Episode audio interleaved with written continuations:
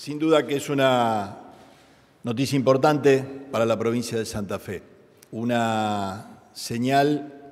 concreta de una decisión del Gobierno Nacional de tomar este tema como,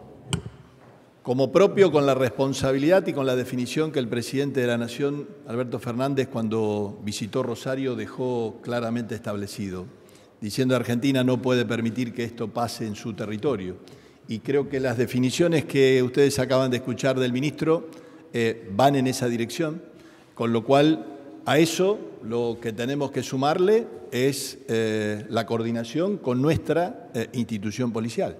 ustedes nos han escuchado en reiteradas oportunidades decir que esta ayuda además se necesita porque estamos en una transición de reconversión de nuestra institución policial y eso requiere tiempo y acompañamiento. Tiempo para la formación de cada uno de sus nuevos agentes que estamos incorporando eh, en la medida necesaria que entendemos para dotar de mayor prevención eh, en, nuestras, en nuestras calles y el acompañamiento por lo que significan los tiempos de, formación de cada uno de nuestros, eh, de nuestros agentes. Creo que es un paso importante, paso importante porque define eh, en hechos concretos la, decisión nacional, define presencia eh, de una unidad móvil creada efectivamente para abordar este tema.